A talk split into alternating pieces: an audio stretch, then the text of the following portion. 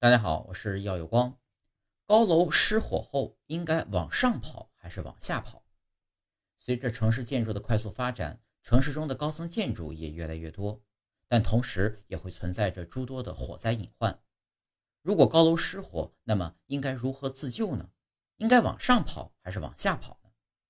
如果身处高层建筑物，在发生火灾之后呢，有以下四点逃生建议：一、当遇到火情时，要保持冷静，拨打火警幺幺九，说明起火原因、地点、火势大小，同时要清醒分析火灾形势，迅速从安全通道逃生。二、十层以下的被困人员可立即通过疏散通道逃生，在火势不大的情况下，可用水淋湿被褥或毛毯裹在身体上。同时呢，用湿毛巾护住口鼻，采取弯腰俯身的方式前行，防止浓烟熏呛，减少燃烧产生毒气的影响。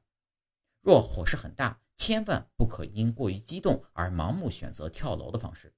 一定要遵循七米跳楼原则，也就是只要高于七米，就不要指望通过跳楼去逃生。三，十层以上的人员在火势不大的情况下。并且着着火点位于自己所处位置的下方，可以先转移至天台，从天台进入相邻单元的建筑内，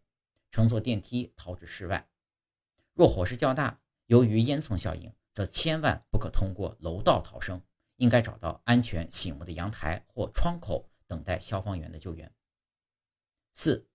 超过一百米的建筑一般都会有避难层，发生火灾之后呢，可以进入避难层避难。如果所有安全通道都被切断，卫生间也可以作为一个相对安全的避难场所。